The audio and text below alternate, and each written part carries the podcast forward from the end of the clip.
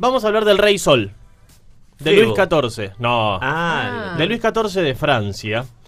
Hijo, por supuesto, de Luis XIII, el entonces rey de Francia, y su esposa, Ana de Austria, que tenían una relación un poco particular. Estaban casados hacían 20, hacía 20 años. No se llevaban muy bien. Y si hay una cuestión que es fundamental en las monarquías es que tengan descendencia. Claro, y varón si es posible. estoy Y muy varón. en tema porque estoy viendo The Crown. Ah, bueno. Empecé a ver bien. The Crown. Muy buena, excelente serie. Pero vi recién cuatro capítulos. ¿no? Bueno, la vas a disfrutar mucho porque es muy buena. Eh, se estaban acercando a los 40, hacía 20 que estaban casados, nunca nada, nunca nada, y ya empezaron a tener cierto Y tema de decir, No había tratamientos. y no había tratamientos en ese entonces.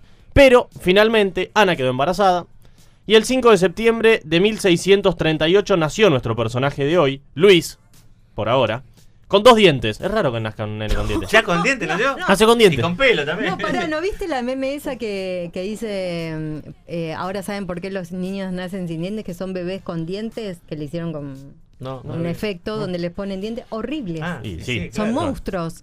Ya que, haya nacido con dientes, dijo, este pibe es un pibe un poco particular. Al menos. Pero no con los 32 dientes. No, con nacido dos. con un Con Tuvo dos, dos Dientes, no. bigote, ¿qué más? Sí. Em, en 1643, cuando el niño Luis tenía cuatro años, murió su padre, Luis XIII. Mm, Por lo que el pequeño Luis fue coronado rey. Cuatro años. claro. Sí, sos, Pero- sos el pero- hijo del rey. pero ¿quién gobernaba? Bueno, el ¿La rey. reina madre? Bueno, sí, pero... El tema es que, por supuesto, era muy chiquito para gobernar. Entonces, la regente, su madre, Ana de Austria, fue la que se hizo cargo del gobierno, junto con un eh, señor llamado, llamado Julio Mazzarino, que es un protagonista muy importante en esta historia. Era un cardenal italiano, era el ministro de Estado de Luis XIII, del padre de nuestro personaje, que era un tipo muy hábil para la política, era un tipo muy diplomático. Eh, Ana de Austria, la madre de nuestro personaje, tenía una gran relación con Mazzarino. Tenía una gran relación Ah. porque Mm. algunos dicen que eran amantes, algunos otros incluso afirman que se casaron a escondidas. ¿Era Era, cura? cardenal, sí.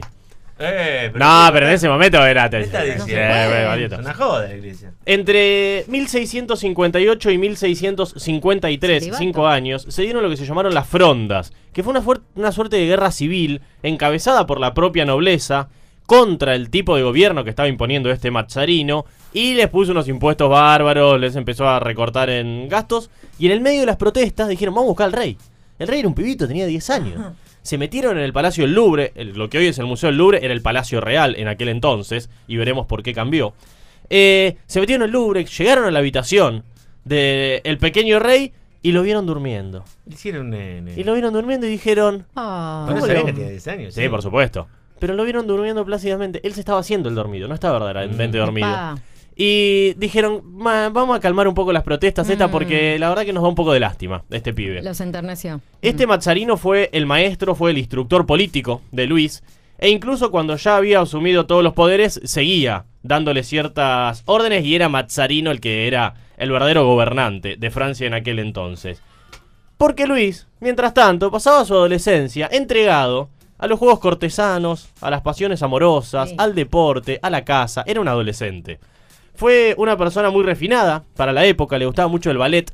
De hecho, no solo le gustaba interpretar el ballet, sino que bailaba, participó en más de 30 ¿Era ballet. bailarín de ballet? Era bailarín de ballet.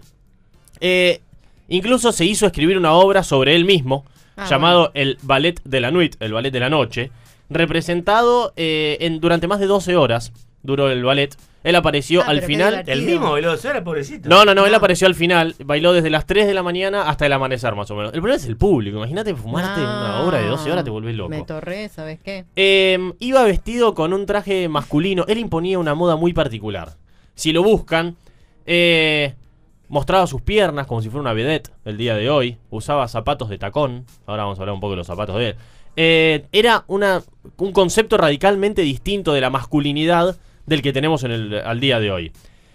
Sin embargo, en 1660 abandonó un poco todo este tema tan de amantes y corte y todo, y se casó a los 22 años con María Teresa de Austria, hija del rey de España, del rey Felipe IV. Y el año siguiente murió Mazzarino. Entonces, ¿quién se hace, Sí. ¿quién se hace cargo del gobierno? Todos supusieron que él iba a seguir con su vida relajada, con sus fiestas, con sus ballet. Todas las voces. Eh, No, no, no. Un solo. Em, iba a, iba a, a continuar con su vida que, que venía, pero sin embargo hizo absolutamente todo lo contrario. Todos creyeron que iba a poner un grupo de ministros, un, un- un ministro que gobierne por él, un grupo de ministros, y él no iba a hacer absolutamente nada, pero se hizo con el control absoluto del gobierno. Disolvió todos los ministros que había. Chau, todos los ministros, solo necesito dos secretarios que me ayuden con las cuestiones más técnicas. Y se quedó con todo el poder concentrado en él, y es así que creó lo que se conoce en Europa hoy, se conoció como la monarquía absoluta. Todo el poder en el rey. Antes no sucedía así. Claro. Antes había Delegaba. un rey y delegaba el poder Claro. en todos sus ministros. Él fue el primero en decir, el poder, todo el poder lo tengo yo. De hecho, hay una frase muy conocida de él que dice, el, Estado, soy, yo. yo. Em, Esperá, vamos a hacer una tanda. ¿Cómo no? Y seguimos hablando de Luis.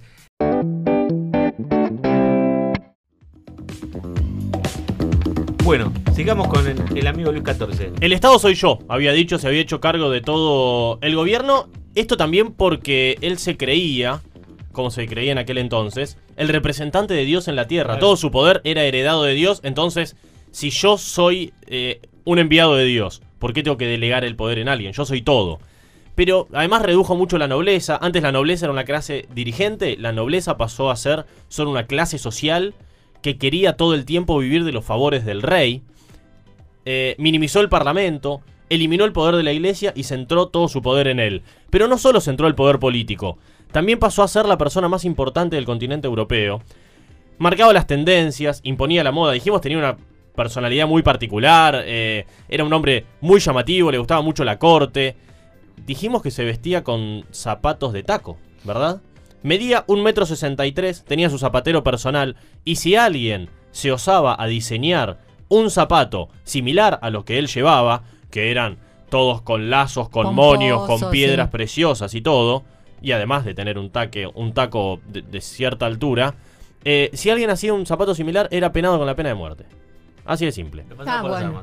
Eh, todo giraba alrededor de él, por eso es que se lo denominó el Rey Sol. Él se disfrazaba de sol y hacía que toda la corte baile alrededor de él. Pero no solo es el Rey Sol por esto puntual, sino también por lo simbólico. Todo giraba alrededor de él literalmente. La cultura, las artes, la música, la pintura. Todo, todo, todo giraba alrededor de Luis XIV. Recordó que su padre tenía un predio de casa a unos 30 kilómetros del centro de París donde él vivía y dijo, vamos a hacer de este lugar el punto por excelencia de la opulencia de lo que yo soy. Y creó Versalles. Creó el Palacio de Versalles con todo lo que conocemos. Sus jardines, sus fuentes, su enorme corte. En él daba unas fiestas. No, no solo que las fiestas eran escandalosas, sino que eran permanentes. Todo el tiempo había fiestas. Pero tenía algunas cuestiones bastante particulares que podemos cuestionar el día de hoy. Por ejemplo, se bañaba únicamente cuando el médico se lo prescribía. Uy, la pu. En aquel momento el baño estaba bastante mal visto. Hay mucha Por gente eso que lo- sigue con bueno, esas. pero- Sí, Sí. eso es Pero por normal. eso lo de los perfumes de, de los franceses. Claro, Claro, por verdad. eso los perfumes. Hay eh, mucha gente que lo imita. Sí, eh, es por adoración al Rey Sol.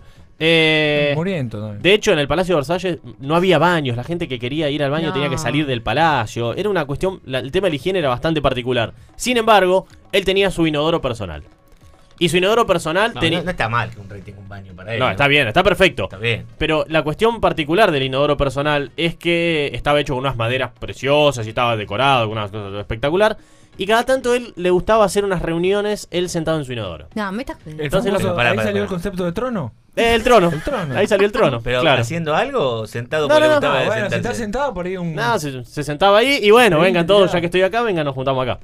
Em, Ah, no, Pero pará, no, pará, pará, pará, pará, pará. Mientras decía el número 2, eh, mientras quieras, sí, sí, No. también- No. Trono. No puedo No, asistir a esa reunión. Este, no. Ese rey te lo tenés que bancar. Claro, tenés que bancártelo. Tenés De hecho, hay algunas versiones que dicen, fumar, en pipa. dicen Oh. algunas versiones ¿Qué que papi? había momentos en que la gente iba a presenciar la vida del rey. Había alrededor de 100, 150 personas que se juntaban alrededor del rey mientras hacía las cosas que mientras hacía las cosas que el, el- el rey necesitaba. Era una cosa, todo giraba alrededor de- del rey sol. Las manos de Perón no existía todavía, ¿no? No, no, no. Em, de hecho, en aquel entonces, imaginen la mugre que había en, en la, en la corte, se inventó lo que se llamó la mano alargada de marfil, que era un aparato que servía para rascarse la cabeza. Porque imagínate la cantidad de piojos que tenía encima las pelucas esas tan opulentas que usaban. Estaban llenas de piojos. Eh, más allá Con de. hambre, ¿no? Piojo peluca. No, sí, además. Ah, Eh, más allá de todas las amantes, las fiestas que hacía, María Teresa, su esposa, eh, continuaba teniendo una gran devoción por él. Tuvieron seis hijos, de los cuales solo uno superó los tres años, que sería Luis, conocido como el Gran Delfín. Eh, pero además tuvo otros 14 hijos, Hola. Con otras mujeres. con cuatro mujeres distintas. Ah, menos mal. Sí, tres de ellos nunca fueron reconocidos, así que en total tuvo 20 pibes. uh, A tres no lo reconoció, pero los otros 17 son de él. lo va a alcanzar el Diego. Sí, ya está. es- va, va por el récord. Entre 1682 y 1763, Francia gobernó sobre una porción del actual territorio de Estados Unidos, lo que se llamaba la Tierra de Luis. Y hoy en día es Luisiana. Luisiana, claro. Luisiana es por, en honor a, a Luis eh, XIV. No tuvo mucho éxito en las conquistas exteriores, sí conquistó algunos territorios como Holanda y España, tanto con guerras como con matrimonios y alianzas, pero los territorios que conquistó no duraron mucho tiempo bajo sus manos, ya que toda Europa se alió en contra de Luis. Claro. Nadie lo que era el hombre de referencia para todo el mundo, pero Claro, ninguno, ningún otro gobernante lo quería. Eh, tanto las guerras como los lujos de Luis le fueron muy costosas, al cabo que dejó una Francia económicamente arruinada para el pueblo y con muchos frentes de conflicto abiertos, y podríamos decir que un poco con él se origina lo que posteriormente sería la Revolución Francesa y este hecho de levantarse en contra de, miren ustedes, nobles y, y aristócratas, todo lo que tienen. Contra... Y nosotros nos estamos muriendo de hambre. Sin embargo, se convirtió, él convirtió a Francia para siempre en una referencia cultural, estética. un- eh, el punto de la moda en el mundo es Francia, gracias A Luis. a Luis XIV. Eh, dijimos, le encantaban sus piernas, le gustaba mostrar sus piernas como si hoy fuese una vedette. Sí, era una vedette. Si buscan las imágenes de Luis XIV, las pinturas que hay, está, es una vedette, tiene tacos, tiene sacos de, de- de pieles de ya está animales. todo- ya está- estaba, estaba todo inventado. Sin ya. embargo, eh, le- empezó a tener manchas en sus preciosas piernas, se le diagnosticó gangrena y murió el 1 de septiembre de 1715, a solo cuatro días de cumplir 77 años. Eso te iba a decir, vivió bastante. ¿eh? Sí, Muchísimo. montón. Por la época. Claro. Gobernó 72 años y 4 meses. Es el monarca, el rey más longevo, o sea, que más tiempo estuvo en el poder de la- toda la historia de Europa. Luis XIV. 72 años y 4 meses. Asumió el- la No, monarquía a los 4 años. Claro. La, la, la Inglaterra le rompió el récord. No estoy seguro de todavía. No. Me parece que todavía no, ¿eh? Porque el tema es que él asumió el poder cuando era muy chico. Claro. No, no creo Claro, que la reina de no, Inglaterra era no, más no, grande. no Ella es más- La, alcanzar. la- la actual reina asumió a los 24. la No, entonces Es no más grande de edad. nunca. Es más Claro. grande de edad. Claro. Pero estuvo 72 años siendo rey. Cosa que es muchísimo. Al morir hubo un problema sucesorio. Porque su hijo, el delfín Luis, aquel que habíamos mencionado que fue el único que sobrevivió de su matrimonio, había muerto. Y claro. Por lo tanto, asumió uno de sus nietos, que posteriormente fue Luis XV. Bueno, señores, acá ha pasado Luis XIV la voz de Fernando Mele eh, eh, con otra de sus biografías. Que si la quieren recrear, lo pueden hacer en Spotify.